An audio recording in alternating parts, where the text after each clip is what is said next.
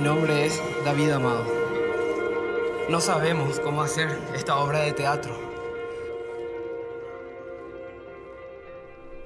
She was born like a beauty. Me encanta que dijimos que iba a ser graciosa esta entrevista. es que yo lo que pasa cuando me preguntas de teatro, Nico, yo me vuelvo. Me vuelvo. medio seriecito.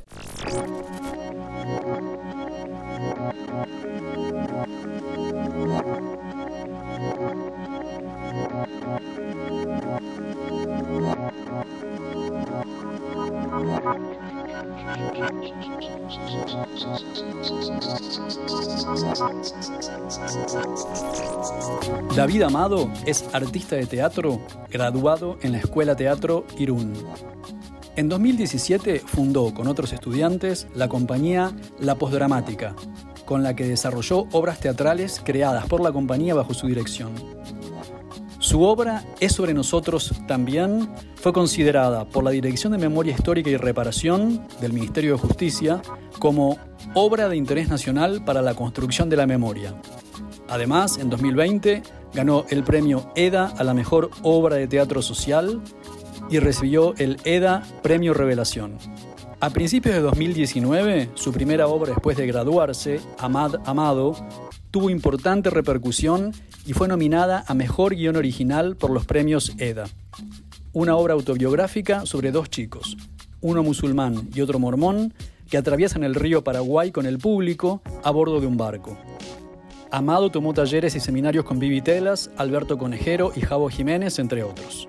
Sus obras fueron seleccionadas para el Festival Invernadero Arte, Política y Estado del Centro Cultural de España Juan de Salazar y Crear en Libertad con su obra En mi casa todos somos Michael Jackson. Amado es reconocido por sus intervenciones sobre fachadas de edificios como No es galanteo, es acoso sexual y Baline de goma. Esta última fue expuesta en la exposición Aura Latente de Ticio Escobar en el Museo del Barro y en la Bienal Internacional de Arte Contemporáneo de Curitiba de 2018. Nos vamos a estudios centrales con Nico Martínez, que ya está con David Amado en Asunción. Buenos días, Paraguay, Argentina, Uruguay, Bolivia. Ah, jura, el que le escuchan en cualquier lado.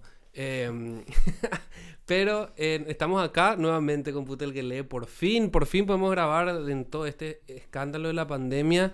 Eh, podemos empezar a producir nuevos capítulos, esta vez con un compañero de la casa, por así decirlo. que hace rato tenemos, tenemos, un, tenemos un episodio pendiente que es con David Amado. Hola David. Olis. ¿Cómo estás? Bien. Súper bien acá aprendiendo cómo acercarme al micrófono. Ale, ¿tenés pánico escénico? Eh, eh, técnico. más o menos. pánico escénico. Más o menos. Una pregunta que, sin embargo, en la que me gustaría iniciar, que es muy, muy particular.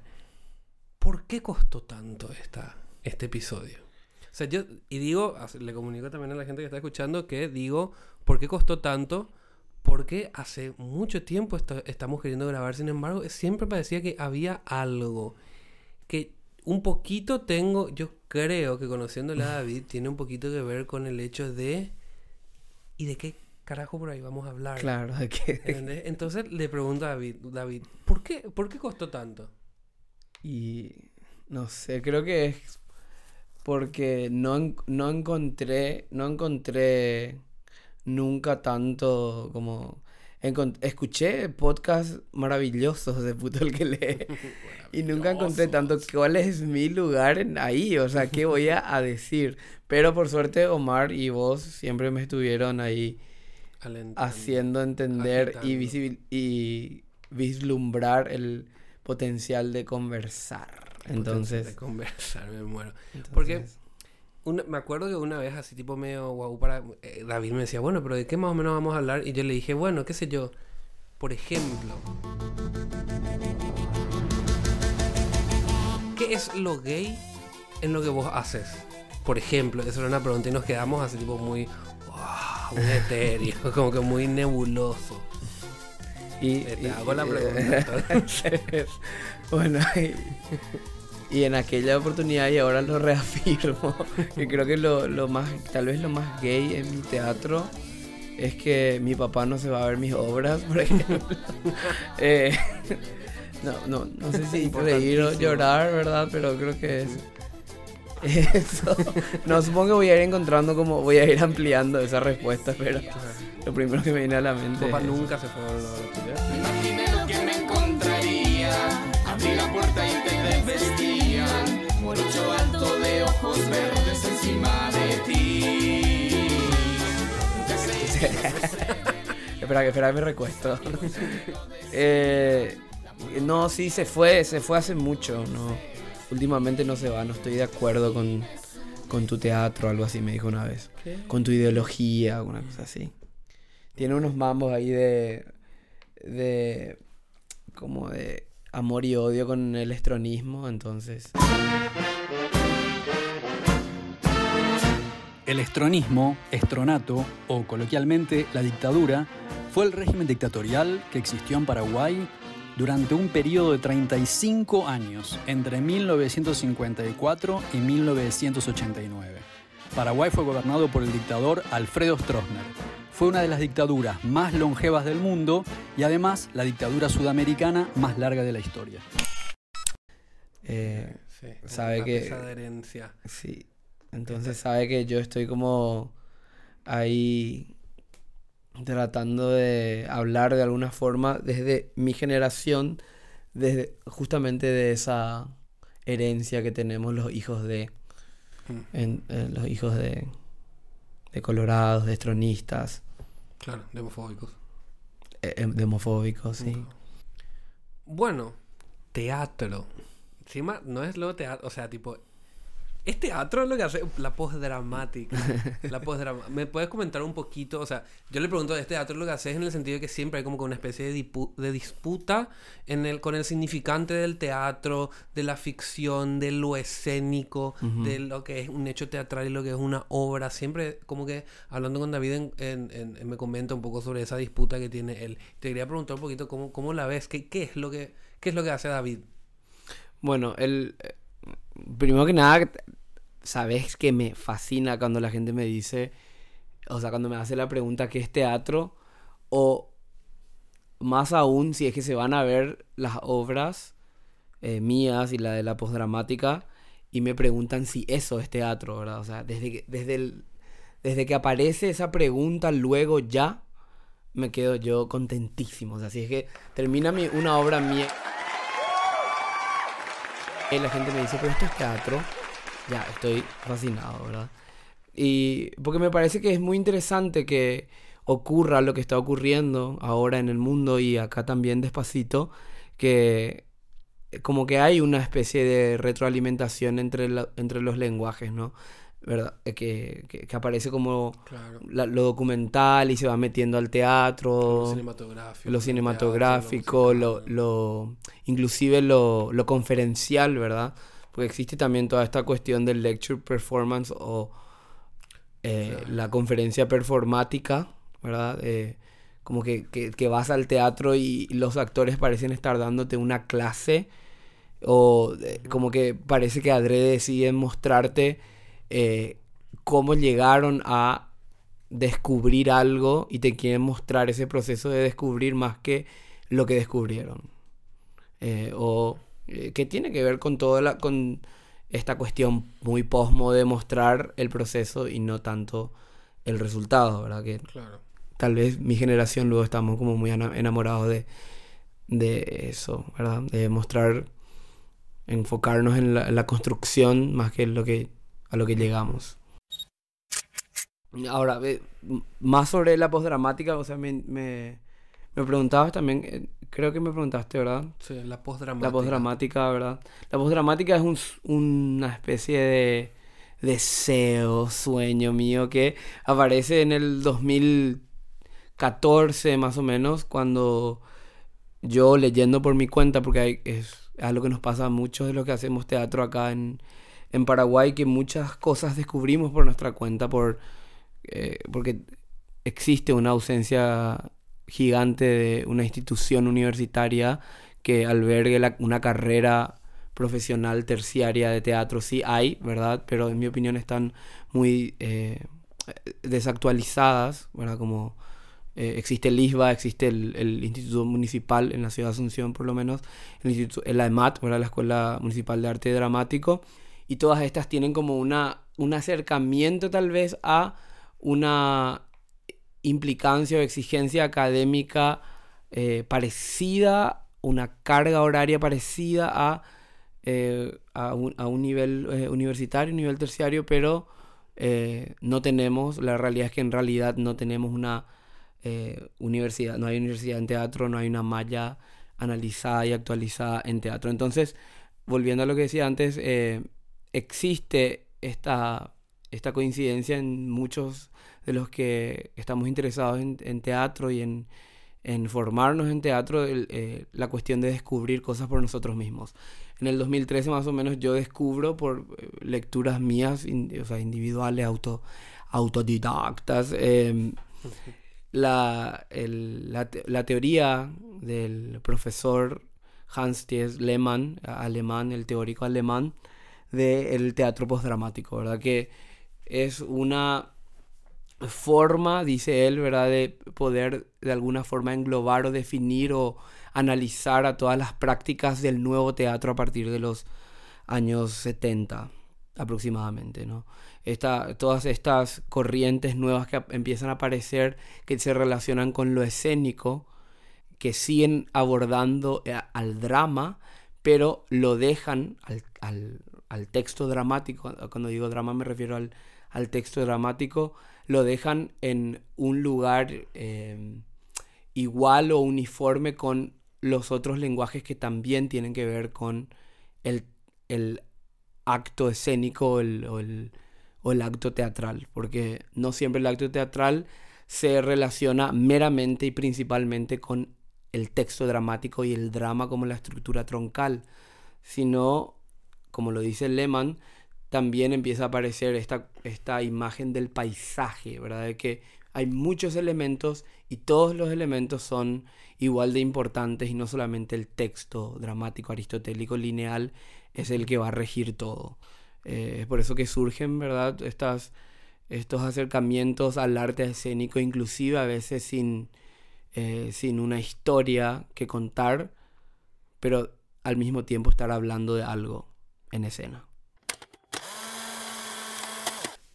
Pero a mí lo que me llama un poquito la atención en torno a lo que me estás comentando es, a ver, tenemos, eh, es sobre nosotros también, Uh -huh. que trata, o sea, que la idea central tenía mucho que ver con, con la dictadura, con la historia de un militante comunista que fue desaparecido, Sí. eh, Cástulo.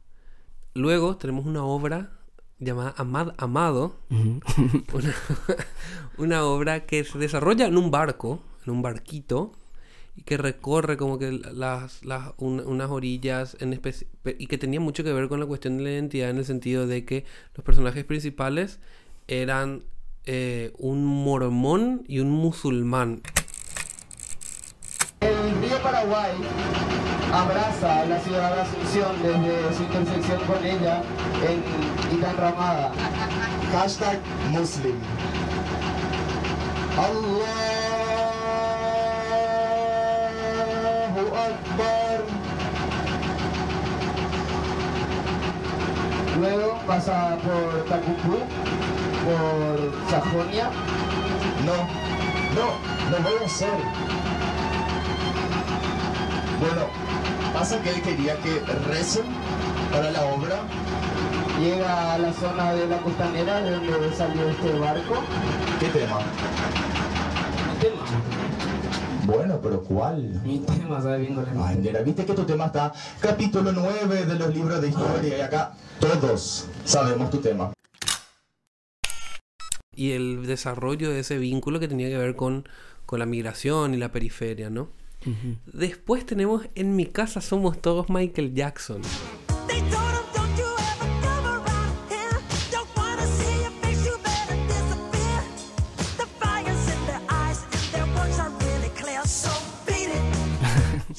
Sí. Que es una historia eh, muy particular, que es relativamente conocida acá en Paraguay en el sentido de que hay como que una familia en donde el papá en- como imitador en- se desarrolla profesionalmente como imitador Michael Jackson y luego los dos hijos empiezan a ser tipo Michael Jackson Jr. y después Michael Jackson Baby, Jr. el, baby Michael claro. Jackson. sí. El baby Michael Jackson. Sí.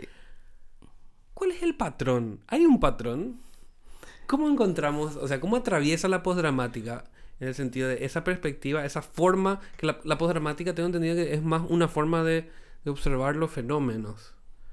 ¿Y cómo, cuál es el patrón en ese sentido? ¿Cu- ¿Cuál fue el hilamento? ¿Dónde, dónde, dónde, cómo haces para tomar y decir, bueno, acá la historia de dónde desapareció la dictadura, acá eh, eh, la periferia de la migración en mormón y musulmán, acá en Paraguay, acá eh, la historia de Michael Jackson y su estela social, por así decirlo. Ujú.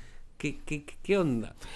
Bueno, creo que una de las cosas, es una interesante pregunta, ¿verdad? Porque es como siempre interesante, es siempre atractivo para mí analizar mi, eh, mi propio trabajo y también es un proceso difícil, ¿verdad? Lo que suele pasar a veces en las en estas clínicas que se hacen eh, con, con respecto a los productos artísticos, ¿verdad? Una vez tuve una, una experiencia así con el proyecto Invernadero Arte, Política y Estado en el que nos reuníamos por 3, 4 horas más o menos eh, para hablar de la obra de cada uno y era así como bastante complejo para mí tener que estar haciendo ese autoanálisis, ¿verdad? Pero, pero me gusta, me, me interesa. Yo creo que lo que... Una de las cosas que como que alinea, digamos, todas estas, todas estas cuestiones, como lo dice siempre Florencia Bonsi, que es eh, otra de- una de mis compañeras en la postdramática, es este cuestionamiento al teatro mismo.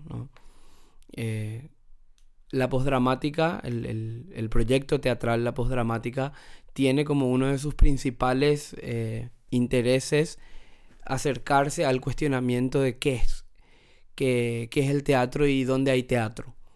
Eh, y nos parece que encontramos esta- estos gérmenes teatrales, digamos, en diferentes situaciones y circunstancias que observamos nosotros en, en la vida, ¿verdad? Estamos como ahí como cazadores de- y tratando de encontrar teatro en algún lugar. Eh, tiene que ver... del hecho teatral. El hecho teatral ti- tiene que ver mucho con esto, la investigación que pertenece fuertísimo, o sea, pertenece Claro, potentemente a Vivitelas. Vivitelas Ah, es, es eh, fue un antes y un después para mí conocer a Vivitelas.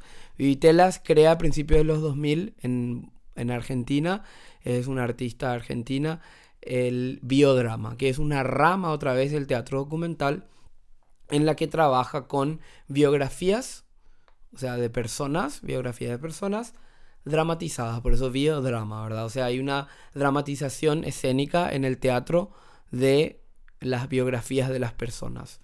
Eh, y luego empieza a desarrollar esta, esta, este acercamiento hacia aquella fina línea que existe entre lo ficcional y lo teatral que ilustra de alguna forma cómo el teatro, esto ya lo escuchamos mil veces, ¿verdad? El, te- el teatro es la representación de la vida, ¿verdad?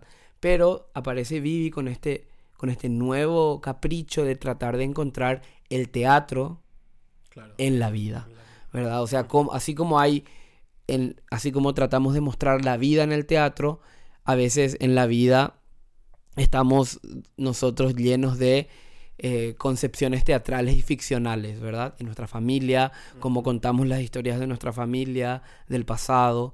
Entonces, en todas estas historias que mencionaste, en todas estas obras que mencionaste, estas tres, es sobre nosotros también, Amado Amado, y en mi casa todos somos Michael Jackson. De alguna forma lo que se trata de hacer es eh, encontrar esa, esa teatralidad o ese germen teatral que existe en, en estas, Es en estas historias, ¿verdad? Sobre eso, sobre nosotros también, específicamente, a, a mí siempre me gusta como ampliar la, la sinopsis, digamos. Siempre la gente cuando va a ver dice, sí, esta es una obra sobre la dictadura, Estudiante de teatro invitó a sus compañeros y compañeras de teatro a que lo ayuden a reconstruir la historia de una persona que ya no está. tema. El equipo argentino de antropología forense Cástulo Vera inicia Vaz, entonces- terminal. El actor desaparece para dejar ver a un hombre que fue y que vuelve a ser durante la representación. ¿De qué murió? Y de muchas cosas, ¿verdad? Porque Juan José Penalle. Y a Penalle lo que le entrevistaron No, entonces. apenas ya falleció. Claro, en, noven- en el 92 sí, porque ahí se supo que era el operativo. ¡Nombre! Cástulo Vera Báez. ¿Sabes si me preguntaron por qué quieres hablar tanto de la dictadura en todo?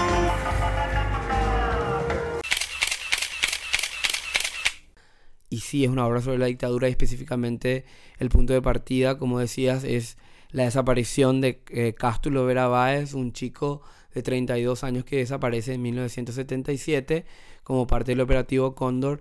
Pero algo que es clave también para mí mencionar es que Es sobre nosotros también es una obra sobre chicos y chicas de esta generación que tratan de acercarse a esta historia de Cástulo. En realidad los protagonistas de la obra, es sobre nosotros también, son estos chicos que hacen teatro y que mediante la experimentación en el teatro tratan de analizar la incidencia que tendrá este, el teatro, en la construcción de la memoria. Em, ese es el abordaje nuevo, digamos, que plantea la obra de sobre nosotros también.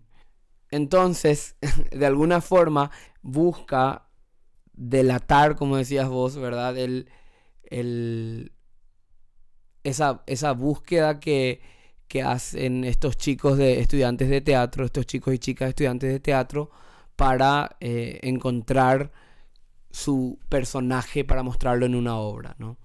Claro, a mí me interesa mucho en hablar un poquito de esto contigo en el sentido de que me parece que dentro de como que la línea, ponele que suena mucho más en Shanana lo que verdaderamente es, pero dentro de la línea teórica de la que siempre estamos hablando con, con Omar en, en Computo el que lee y demás, en torno a la, la perspectiva de la performatividad, de la identidad, en cuanto a la performatividad y de cómo en muchos pensadores piensan también a la identidad casi casi en un acto e- escénico para los demás es una forma de desear estar en el mundo que está relativamente guionado por un inconsciente o- o con una estrategia que es como que es paralelizable con el teatro en el sentido de construyo mi identidad y la forma en la que me desarrollo en, en el cotidiano con la intención de generar algo en vos. Entonces eso es lo que yo de repente puedo encontrar muy interesante, eh, o sea, muy paralelizable, muy homologable con lo que nos contás vos sobre el, el- el teatro postdramático en el sentido de que, que es también una, una, una consigna bastante popular también dentro, de las, dentro del activismo, las militancias, que es eh, si todo es tal cosa, entonces nada es tal cosa. Por ejemplo, si todo es violencia, nada es violencia. Si todo es teatro, nada es teatro. Me hace pensar todo esto que me estás diciendo. Si todo es Claro. teatro, nada es teatro. Entonces, esa frontera tan extraña ahí en torno a lo que es la realidad y lo que es la ficción y lo que es pensado para el resto, en, con el resto, desde el resto, toda esa clase de cosas, me parece que es como que hay, hay ahí un clavo súper particular que nos ofrece la perspectiva postdramática em, para pensar eso. Siguiendo con esta línea un poquitito, ¿cómo podemos tomar estos elementos para poder disputar, si es que esa es la intención, no estoy diciendo que necesariamente lo sea, la realidad? O sea, la realidad en cuanto a en, en cuanto a la cantidad de injusticias o desigualdades que nos atraviesan, porque yo lo que puedo ver un poquito también en la obra y en, en las cosas que vos vas realizando es que tienen algo, como un ojo crítico, que tienen algo para decir sobre la forma en la que se configura la realidad. Si queremos eh, decir eh, político, es, todo es político, ¿verdad? Pero si queremos decir político, en- eh, es también, hay una crítica política. Entonces, ¿cómo, cómo se hermanan? ¿Cómo se vinculan? ¿Cómo se abrazan el activismo, por así decirlo, con esta propuesta artística, esta propuesta escénica? Bueno, eh, con respecto a lo que decías al, principio, voy a utilizar eso para poder responder eh, cómo, cómo- cómo surge este, esta cuestión de atravesarse eh, el, tal vez el activismo político o por lo menos la mirada política en, en las propuestas. Es verdad que es fácil de identificar la irrupción de lo teatral, digamos, o de lo performático en, en la vida misma, ¿verdad? Por todo esto que decías. Eh, y, creo que si nos ponemos a analizar esto y a como a desglosarlo más, todos vamos a coincidir que de alguna forma todos somos entonces como los, eh, los performers de, de nue- de nuestra identidad y así, y así establecemos nuestros personajes y puede ser que también estos vayan mutando con el correr del- de los años y nuestra vida, qué sé yo. Eh, ahora bien, si bien eso es- eh, existe y es identificable también, para que yo lo quiera eh, poner y a- abstraer y a- apuntarlo, acusarlo y mostrarlo en una obra, tiene que ser interesante para mí, ¿verdad? No, si bien existe lo- esta cuestión de lo teatral en todas partes, a mí me tiene que interesar, o sea, en toda, to- a ver, todas las historias de, todas las personas eh, tienen valor, son importantes, ¿verdad? Para cada uno, para cada una, para cada une, pero no precisamente eh, tal vez no comulga con lo que yo quiero, de lo que yo quiero hablar, ¿verdad? Entonces, por eso trato como encontrar esta o aquella eh, persona, personas, historia. Entonces digo, bueno, si acá hay algo con- de- Contable. contable y de esto me gustaría hablar. Eh, y por eso entonces eh, salta muchas veces, porque tiene que ver con una decisión personal mía o con la del equipo en la postdramática, salta una cuestión eh, de, postura, ¿verdad? Como muchas veces nosotros estamos en el, grupo de la postdramática, ¿verdad? Eh, inundados de estas preocupaciones y estas, estos, mm, estas intenciones y búsquedas de reivindicaciones. Entonces, eh, como eso está tan presente en nuestro cotidiano, nos sentimos atraídos a contar historias que tengan que ver con o que vayan de la mano con estas, eh, con estas intenciones de, activar, de conversar o disputar sobre una cuestión política particular, ¿verdad? Em, por eso es que hay como esta cuestión de una carga social, yo creo, en todas las obras, ¿verdad? Tiene que ver mucho con lo personal y lo personal tiene que ver mucho con nuestra, eh, nuestra postura política. Sí, va por ahí, creo, la, la cuestión de que se puede leer siempre algo fu- fuertemente social en, en, en nuestro trabajo y en mi trabajo, porque tiene que ver con lo que quiero decir. A mí me pasa esto que eh, el teatro y todas las cosas que hago tienen que ver con una necesidad urgente y casi de vida o muerte, como decían siempre mis maestros en, en la escuela Teatro Irún, donde yo me formé, ¿verdad? Como que tiene que existir esta, esta mm, urgencia, como que tiene que estar ahí y si no tiene, si no tiene razón, si no hay una urgencia de vida o muerte para que esté ahí, entonces, ¿para qué? ¿Para qué? No, no me interesa, no me interesa crear un evento teatral donde la gente se vaya a identificarse para emocionarse o, Claro. o a pasar un buen rato o a, o a, a buscar algo catártico. No, no, no, no va por ahí. Simplemente hacer como que una especie de, de, de check Sí. cultural. Sí, mientras más distanciado, eh, mejor para mí. Soy muy brechtiano en ese sentido. Me... Brechtiano. Brechtiano, pero sí, soy... No, no, no, no, no me interesa mucho esta, la cuestión de la identificación, ¿no? Si bien es algo que va a pasar siempre, bueno, qué sé yo, si vamos a ver la obra de sobre nosotros también, vamos a empatizar con la historia de Cástulo, obvio, no puedo negar eso, no voy a poder taparlo, pero no voy a darle ningún acento a, a eso. Me interesa mucho más el análisis político de cómo esta generación está tratando de alguna forma de entender la coyuntura política actual eh, yendo un poquito para atrás, Claro, ¿verdad? sin, sin tener en lo absoluto el apoyo del Estado o muchas veces inclusive lo contrario, ¿verdad? Que directamente nos, no nos permiten acceder. Sí. Sí. pensativo. Sí, estoy pensando, porque es muy interesante la, la, la pregunta, como te decía hace rato.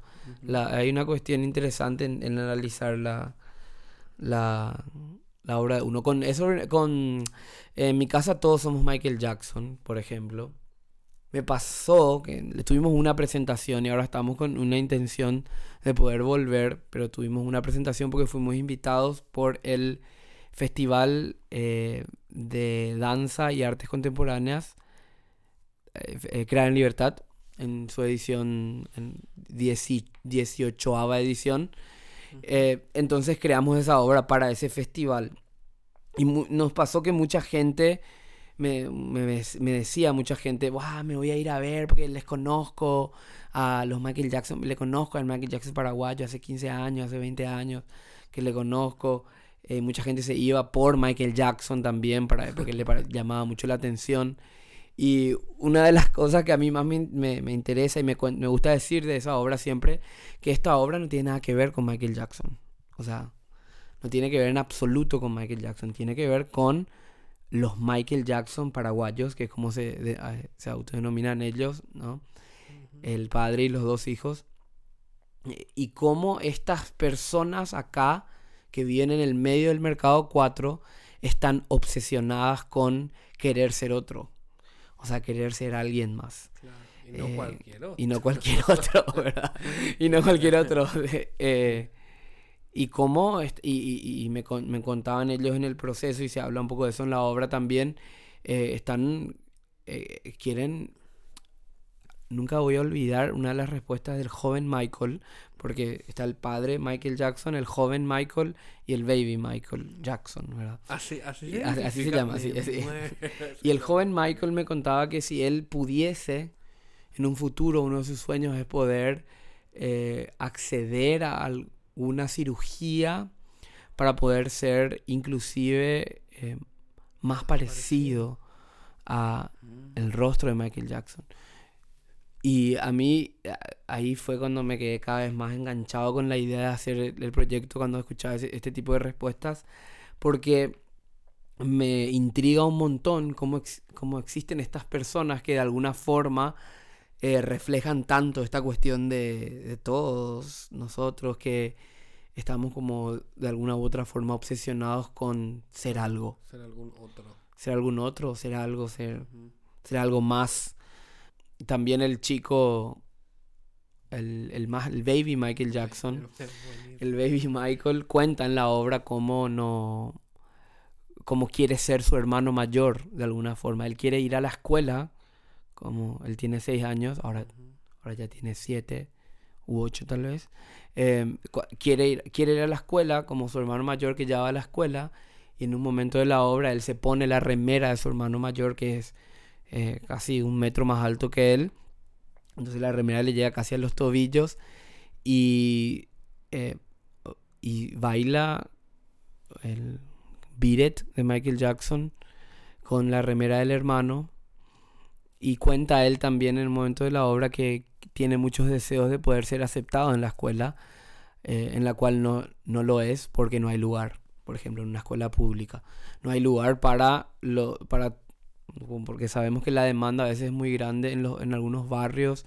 En Asunción tengo entendido que también pasa en, otros, en otras ciudades que en las, en las escuelas públicas no siempre hay lugar para todos los postulantes, todos los niños postulantes. Y ese deseo tan grande que él tiene por poder ir al preescolar y ya poder empezar a estudiar en la escuela, y él lo cuen y cuenta eso él en la obra. Entonces, ese deseo de ser su hermano, de ser un estudiante, ser un, un chico que va a la escuela uniformado, es algo que también me, me llamó la atención y lo quise poner ahí en la obra porque también creo que tiene que ver con esa incidencia eh, política, de alguna forma. Claro.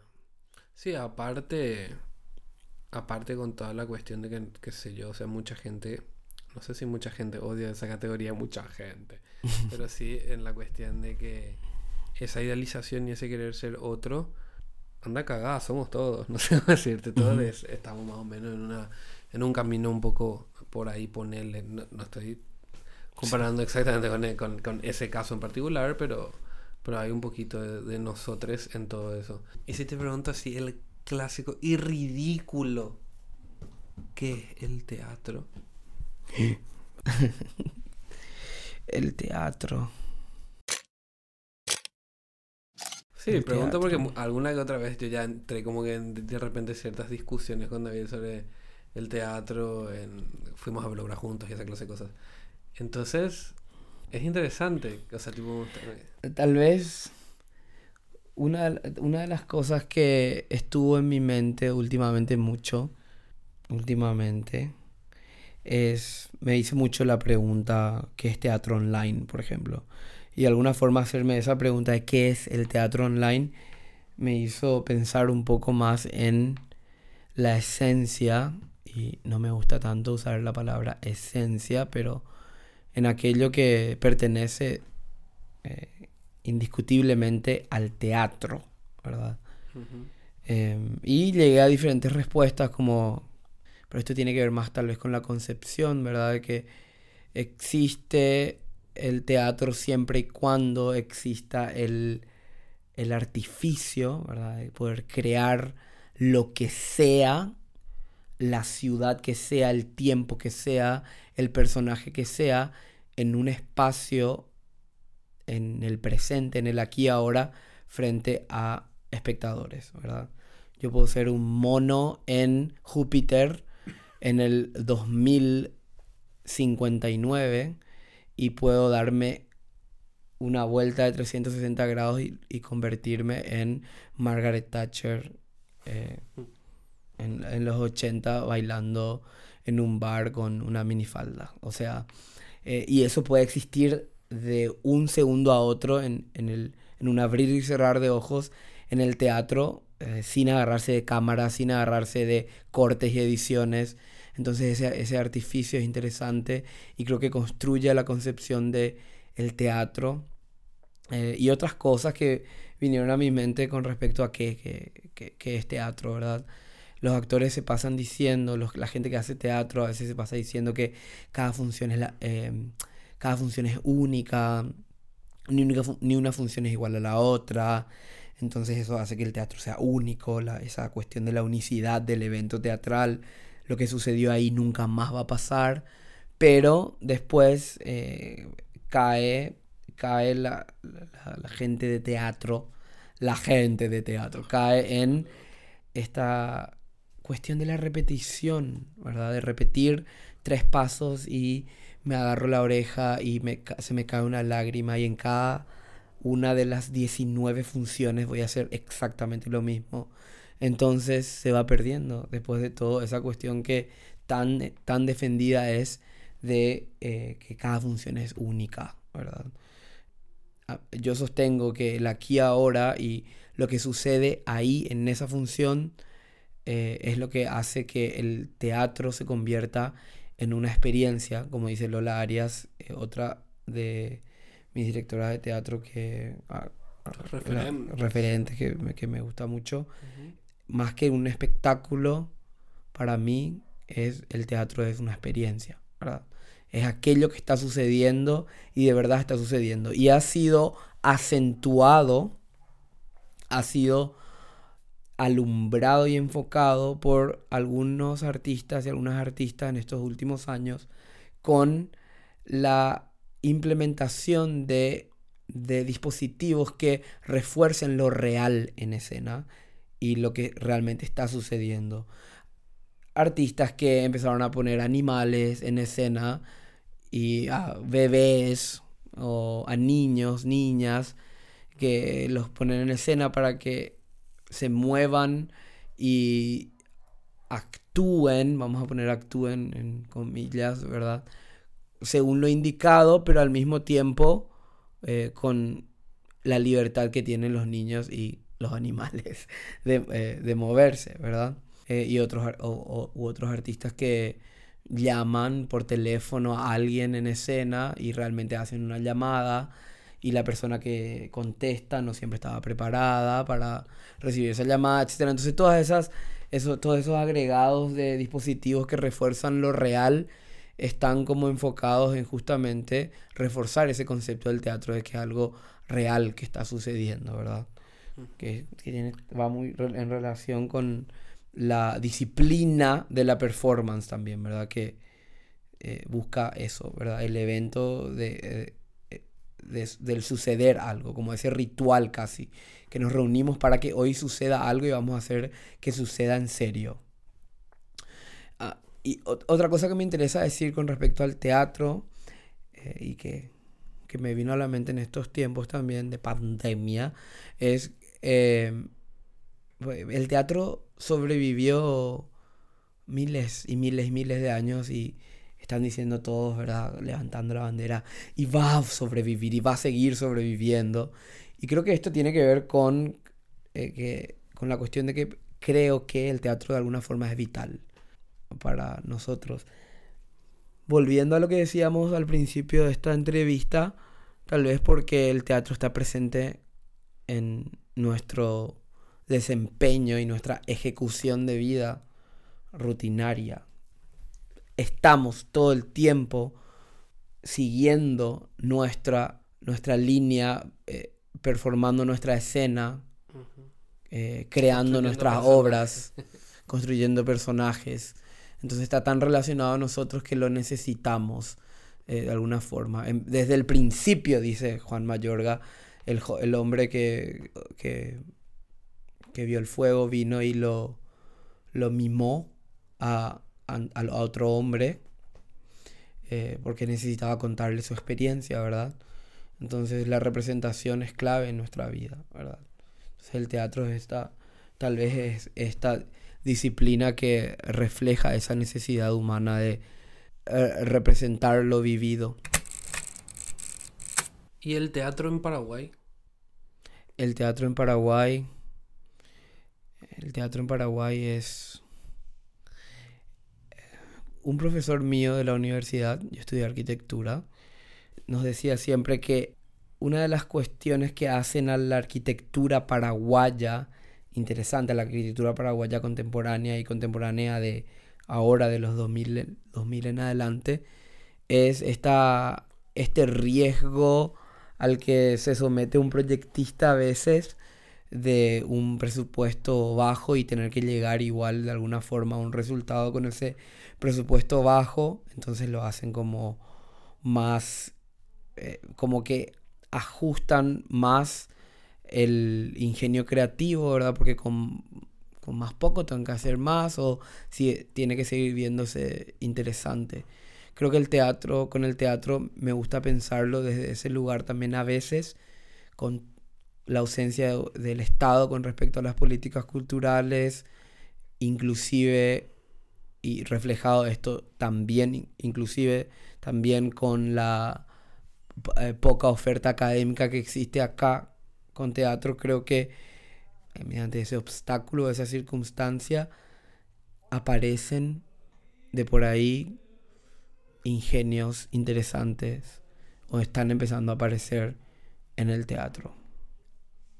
No por eso deja de ser sumamente urgente la, una, una reivindicación, ¿verdad? de- a- con todas estas omisiones. Eh. Pero eh, eh, empieza a aparecer. Así como también hay un reflejo sumamente evidente de estas ausencias de políticas culturales, de, de una academia actualizada, una malla que exista, la propia, la propia existencia de una malla al menos eh, completa e integral de, del arte escénico acá se ve reflejado en propuestas que, eh, que están fuera de contexto, repitiendo por repetir. Es muy loco porque te siento bastante alejado de esa romantización del teatro y del teatro es trinchera. O esa clase de respuestas así, tipo medio. Que no, no, no, no, no- no- no están precisamente mal tampoco, qué sé yo. Pero siento como que hay una. Bueno, también considerando la escuela de teatro, la que.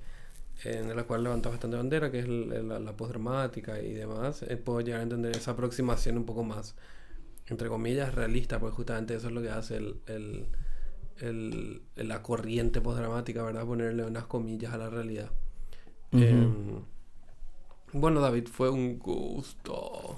Em, Y agarré bien el micrófono, ¿verdad? Sí. espero que sí. Sí. Cualquier cosa, Omar me va a mandar la puta. Bueno, fue un re gusto, qué buena onda que por fin pudimos concretar esta entrevista. Probablemente van a haber más. Para la gente que nos está escuchando, quiero que sepan que David también está trabajando con nosotros en una obra de teatro que se va a presentar al cierre de Parlamento. Persona 9 es la obra que David escribió y dirigió para Parlamento, el Festival de Pensamiento Contemporáneo de Cuarto Mundo, que ocurrió en forma virtual durante cinco semanas entre septiembre y octubre de este maldito año 2020, con la actuación de Melissa Getzi desde Lima y Rose Colman desde Asunción. Persona 9 es una conferencia performativa en vivo y es también una disertación poética y magistral sobre la duda, los rituales religiosos y la conversión de una persona nueva o nueve. Podés verla online en nuestros sitios de Facebook y YouTube, Puto el que lee 108. Les agradecemos a todos, les te agradezco muchísimo David, siempre eh, feliz de poder contar contigo en este barco de cosas extrañas que es Cuarto Mundo. Gracias a ustedes y le extrañamos a Omar. Las adoro, mostras.